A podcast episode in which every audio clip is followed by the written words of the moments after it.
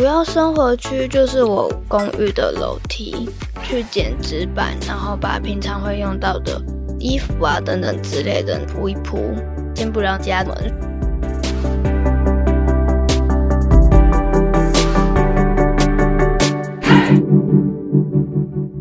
我是什么东西？资历好我，成就好我。我是善慈。我是什么东西？由 CCSA 中华育幼机构儿童关怀协会企划录制。邀请你看见施加尔的成长路。本协会二十年来致力于协助施加尔充实生活技能，得着心理支持，让每个孩子不只能稳定生活，更能勇敢追梦。从二零一五年起，我们召集从 CCSA 毕业的失家儿们，回到育幼院去，和学弟妹们分享如何迈向独立自主的生活，为他们提供逆转胜的养分。他们被称为自立 mentor。今天善慈为你邀请到一位自立 mentor。她才刚上大一而已，是一个活泼可爱的青少女，但其实已经非常熟练于自立技能了。因为在自立这条路上，她已经走了非常久了。欢迎芝麻，Hello，大家好，我是芝麻，那目前是十九岁。十九岁的芝麻刚刚上大一，你读什么？目前是教育与潜能开发学系，大一升大二。你还双主修另外一个科系？对，有上民族与社会工作学系，简称为社工跟教育这两大领域。对，通常很少人会在一上大一的时候就立刻要双主修。应该说，我一开始想好就是想要念社工相关的，但是后来因为学测社工只有收职考生，然后想说学测要先上一个学系，然后要去打工，所以才会想说走教育，因为教育我也有兴趣。你同时也是完全半工半读，要支付自己所有生活费、学费一切的费用的。对，也感谢我，就是原本机构有帮我媒合一家科技公司，每个学期我都会整理出我在这个学期我做了些什么，把这个资料转去给呃科技公司那边，然后他会支持我去。完成大学这件事情，有奖学金的补助、生活费啊、学费这方面的补助，带给你很大的帮助。对对，真的对我来说，这个是蛮重要的一部分。我觉得光是你能够双主修两个科系，然后你在课余时间，你参加很多的课外活动，可以感觉出你应该是一个活力十足的人哦。对，想说要在大学这个阶段多体验更多不同东西。可以帮助到自己在未来面对可能这个社会等等之类，都会有一定的帮助。如果要自我介绍你的个性特质，你会给自己哪一些形容？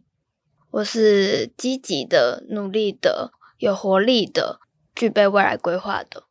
真的，我觉得可以从你身上，光是听你的声音，还有你讲话的 tempo，其实可以感觉出来你的活力跟你对未来的规划其实是充满希望的。嗯，这个部分其实跟你原本成长的家庭是很大的反差。对，但我也觉得有一部分也是因为我过去的家庭，然后成就了现在的我。能不能够介绍一下你的原生家庭？我一开始是跟我父母住，然后我还有个姐姐跟一个弟弟。原生家庭比较严厉，他们也算是高知识分子，所以也是蛮有钱的。但是这笔钱大多数不会到我身上，所以。一路以来，爸妈会要求功课的情况下，但是我又需要去支付自己的学费等等之类的。你说他们其实，在教养你上面是很严厉的，那么为什么会没有砸钱在你身上来栽培你去上一些才艺班啊，或者各式各样的活动啊？应该说，那个教育的严厉在于学科上面。所以比较多那种严厉，例如你国小可能一年级的时候，你就必须熟记九九乘法表等等之类，这种不是应该在这个年纪你应该学习到的东西，所以主要都会在学科上。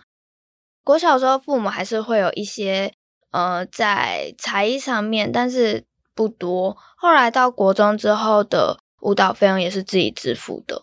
国中的那个比较像是社团，社团需要出去比赛。出去比赛那个钱就会是从可能我奖学金里面去出的。国中的时候，你就要支付自己的兴趣才艺班，对，但是学费还是我爸妈付的。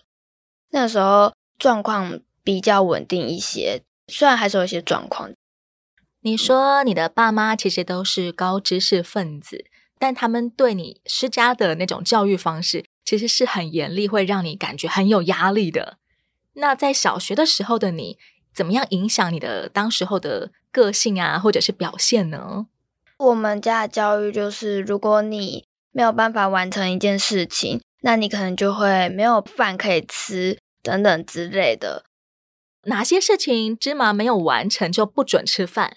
就可能每一餐吃饭前他会考你英文，那如果你在吃饭前没有办法考通过，等等之类的，你可能就会没有办法吃饭，或是你爸妈觉得你今天表现不好，那你可能也会没有饭吃。有的时候爸妈觉得芝麻表现不好，也只是一种情绪化的觉得。嗯。有时候其实我不太理解，到底那 个标准是什么？对，你从小学就开始，大概多大的频率会没有办法吃到饭呢？因为没有通过那些标准。主要是我很记得我第一次在小一的时候，后来在小四有一段蛮长的时间，那段时间就是还有白饭可以吃，蛮长的一段时间。但这段时间也没有都有吃饭前有考试，但是就是。我也不知道为什么，为了 不让你饿死，所以给你吃白饭。但是因为你表现不好，就扣掉了菜肉那些东西。对，看起来是这样子。吃白饭对你来说，你那个时候有抗议吗？呃，我觉得小时候我不太敢。那你会偷偷找零食吃吗？呃，我们家的冰箱跟橱柜里面的食物是不可以自己动的。所以才会有说，哎，啊，如果你爸妈不给你饭吃，你怎么不自己去煮啊？等等之类，因为你没有这个权利，你不能做这件事情。那些橱柜不一定会上锁，但是你们家严厉的家规会让小朋友自己从小就很有意识，绝对不可以越雷池一步。对，你有曾经接受过什么不合理的处罚吗？会被打吗？会啊，考不好就会。考不好是几分啊？在我还在国小阶段的时候，是少一分打一下，然后后来距离一百分少一分打一下。对，之前有过是这样子，然后后来改变就是，哎，八十五到九十就是打一下，然后八十到八十五就是两下，然后就这样一路累加上去。那你的学业成绩会导致你很常被打吗？主要会是段考，因为我小考。不会考太烂，因为你知道你会被打，所以你会努力 不要考的不好这样子。但有些科目就是不是自己所熟悉的，或者是自己没有很呃很能够去掌握这一科的话，有时候不是努力你就可以考好出一个好成绩。在这种情况下，就比较容易会有考不好要打的情况。这种压力可以类比到对成人来说，如果作为一个业务员。每一天都要来看你的业绩，而且业绩如果不好就不准吃饭。我觉得对成人来说，那都已经是压力山大了耶。小时候的你怎么有办法承受那些压力而不会崩溃呀？你没有崩溃？我觉得我后来到后面的阶段的时候，就是比较呈现一个，就是啊，我现在已经几岁几岁了，然后我在几年就可以离开，我就要去念大学了，等等之类的这种。方式，然后去支持我自己去完成每一件事情。你给自己一个好正向的盼望，你在倒数，你知道大概还有多久，你就可以过一个独立自主的生活，就不会再接受这种不合理的规条来规范了。嗯，那你的姐姐跟弟弟也像你一样吗？姐姐前期也跟我差不多，但是主要就是一样是考不好会有打的这个情况，然后。吃饭前要考试，主要都会是这个。弟弟就比较没有，但你们家三个小孩不会跟爸爸妈妈谈一下，说我们可不可以不要有这些家规，或者是任何的意见吗？不敢。所以其实那个压力还包含着很浓厚的恐惧感，就是我们不会想要去做这件事情。这就有点像是你好像已经被灌输，你就是表现不好，所以才会这样啊。自己就会觉得，嗯，对，我自己没做到，都是我的错啊，都是我不好，所以我就配得这种待遇。对，就是自己心里不会想说要去反抗。那这样子在家庭里面，你跟哪些人可以算是比较亲近一点呢？呃，我们家的人都比较独立耶，就是。不要扫到台风 尾。如果你的弟弟或姐姐在被骂，那你就不要去扫台风尾。就是感觉有点像是你要站在家长的那一边，就是你的父母那一边，会是比较好的一个做法。嗯嗯，嗯，在高压的而且是恐怖的气氛底下自保，怎么样学会保护自己，其实是很重要的。对，就是有点。其实家人之间好像平常也不太互动，不太说话，整个家算是那种静悄悄的吗？反复无常情况比较多，就是可能有一段时间你会觉得，哎，家里好像特别好，但是又有一段时间就会觉得家里不好，这也会跟我爸妈有没有在吵架有关啦。因为爸妈的关系有的时候好，有的时候不好，那全家的氛围就跟着他们起伏。嗯，对，爸妈的情绪问题会。让你在实际生活上遭遇哪些困境吗？可能他们在吵架，然后吵到很晚。我们可能当天就是，例如他们吵过中午，吵到三点多，就会没有中餐吃。对，就是类似这种。他就会直接略过要做午餐这件事情，也不会想到小孩没有东西吃。比较不会，或是他们之前有吵到十一点多，然后后来才要出去吃饭。当爸妈在吵架的时候，我想那个场面应该是张力十足的，对小孩来说应该也是很恐怖吧？你有地方躲吗？就把门关起来，让他们在外面好好吵他们自己的。哦，只要不要扫到我身上就好了。对，就是你不要特别去听他们在吵什么，因为我父母也不喜欢我做这件事情。你最常提到的困境就是会因为各种原因。没有办法吃到饭，嗯，前期主要都是这样，在前期中是最严重的事情的概念，有点像这样。有没有最长你连续几餐没有吃到啊？小时候比较还好，可能就是呃间歇性的，可是国中之后到高中有长时间就是可能餐费是要自己出，但是因为我们家没有再给零用钱，就变成说餐费就是要从自己的。打工啊，或是奖学金里面来，这样就会是比较长时间的。其他学校要求的那一些费用呢？不管是班费啊、学费啊，嗯，或者是各样的杂支，家里会帮你付吗？高中之后，大部分就都是自己出了，包括什么营养午餐那些，家里都完全没有帮你出。对，但是应该这样说，我高中的营养午餐也不是。一定要吃学校的啊，所以你就是不交，你就没得吃，就差不多是这个概念，所以就也比较不会有提到营养午餐要出钱这件事情。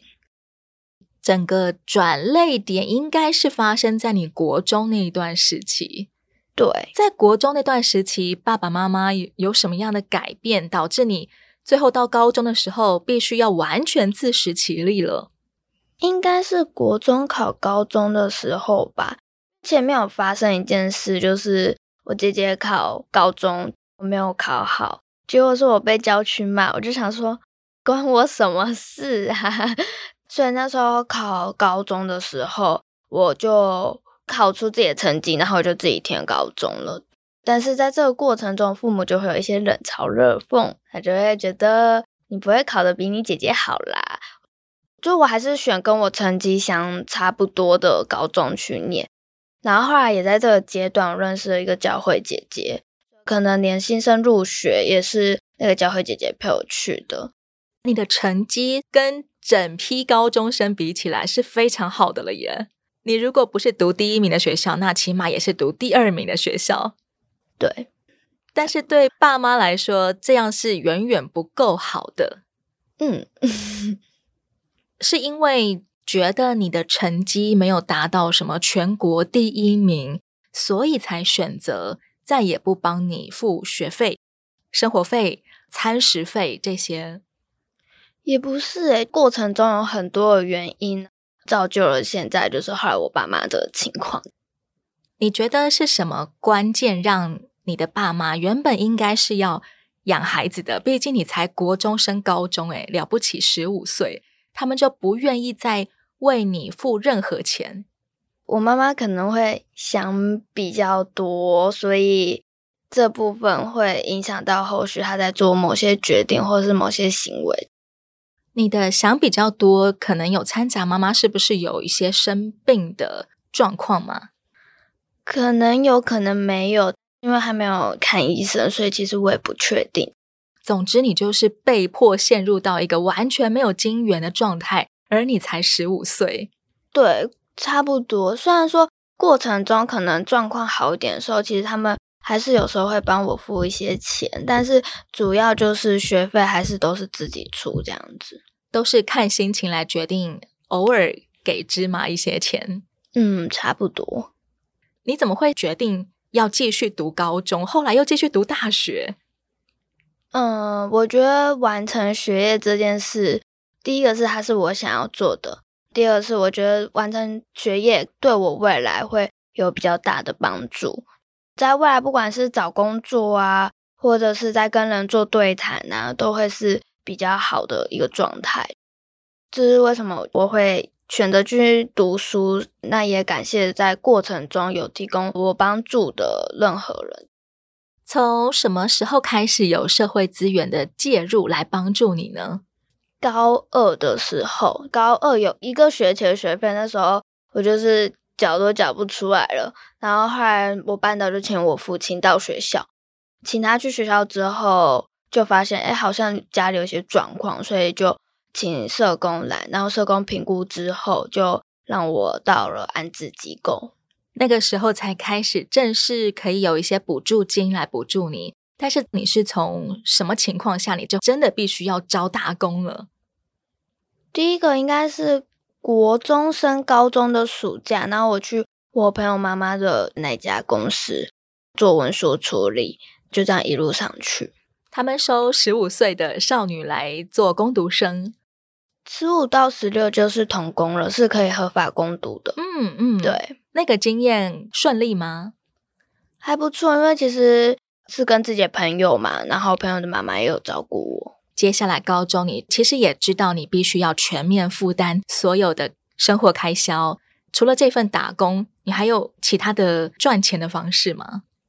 奖学金吧，我觉得奖学金是主要我的金钱来源。就是你可以读书的过程中，你可能在这个过程中努力一些，然后因为这个努力，让你可以去拿到奖学金。你曾经在那个时期为了要打工，然后不小心被骗，那是一件怎么样的事情？高中的时候有一个阶段是我真的蛮没有钱，然后我那时候在网络上就看到说，如果你有去进行投资，然后你就可以翻倍等等之类的，然后那时候就相信了这件事，就后来发现他是骗人的，把钱汇给某个不认识的人，然后由他来替你。运作一些赚钱的方式，说呃有回馈就会再回馈给付钱的客户。对，那时候可能就是投资个几百块，就说几百几千块就可以翻倍这样子。但是他就会说，哎，让我帮你做件事情，所以你需要先汇钱给我，我才会把呃你得到这笔钱再汇回来给你。你就汇了几百块给他，然后石沉大海。对，但其实那时候这样子一点点钱对我来说，它都非常重要。是，那是你的生活很重要的经费耶。嗯，你什么时候才发现自己被骗了？距离你把钱投进去之后，他又叫我付回馈金进去，但是他那个回馈金就是我请他帮我做投资这件这件事的。呃，回馈金，但是那个金钱我付不出来，对，因为我就是没有什么钱，我才会去做这件事。然后他第二次又要求你给他钱了，对，然后我就发现我付不出来，我就说，那你可以从应该要给我这笔钱里面扣掉你自己的资金，然后他就说不行，什么等等之类的，然后我就说，但我付不出来，然后他就传一个有点像是警察局那种会开的那种。单子等等之类的恐吓你，对，然后我就发现这件事很可怕，然后就去找我当初那个教会姐姐，她就陪我到警察局，嗯、然后后来警察局就说这个单子是假的，我们实际上在做报警等等之类的东西，他的单子是长这样这样这样，就是他那时候就有给我看，然后就发现哎，我被骗了。除了因为收到对方的恐吓，一定会感觉很惊恐以外。当你意识到原来自己的钱拿不回来的时候，你的心情是怎么样的？就觉得，唉，对，混合着一种懊悔跟难过嘛。你有哭吗？也还好，因为我那个时候比较多的情绪是想说，完蛋了，我要被告了，还沉浸在那个好像会吃上官司的恐惧里面。对，主要是这个，后面就想说，好，至少发现这件事是骗人的，然后我也没有投入太多的钱。想到这个及时伸出援手的教会姐姐，即便只是陪你去警察局，真的也都是很重要的帮助。对对。在那一段时间里面，可能呃洗衣服啊、洗澡啊等等的都也都是去他家做的。洗衣服跟洗澡没有办法在自己家里，嗯，要收钱吗？也不是付钱，不是，但你进不了你家的门，所以 你从几岁开始家里不让你进家门？这段时间没有到非常长啦，就是。高二吧，有大概为期三个多月的时间。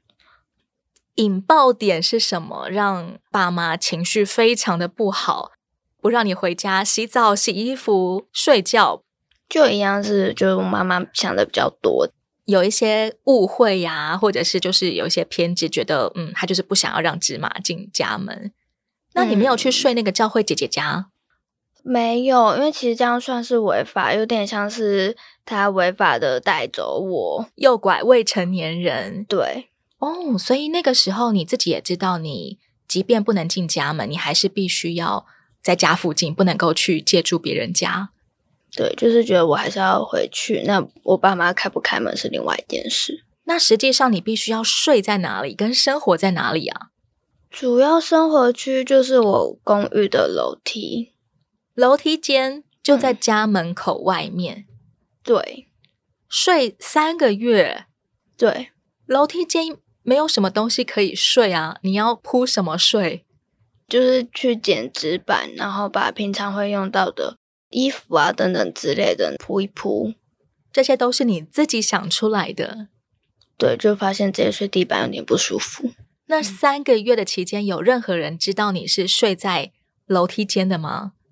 没有，因为我家的那个楼梯的位置刚好是在比较高的地方啊，楼上不会有人下来，刚好在最顶层，没有邻居会经过，就像你们家自己的楼梯间一样。对，没有人知道，然后你也没有告诉别人，其实家里现在不让你进门，然后你被迫要捡纸箱铺在楼梯间，睡在那里，然后每一天在楼梯间写作业。需要洗衣服、洗澡，就去教会姐姐家，再回到这个楼梯间。对，你那段日子怎么过来的啊？就是这样。对，觉得还是要把学业完成啊。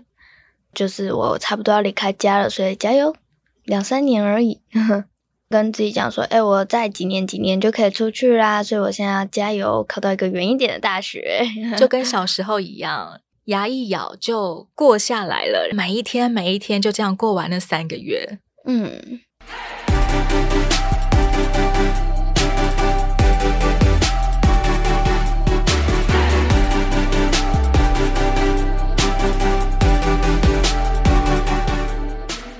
芝麻，隐形的失家少女，家庭经济不差，却因着爸妈的偏差观念，常常过着没饭吃、没床睡。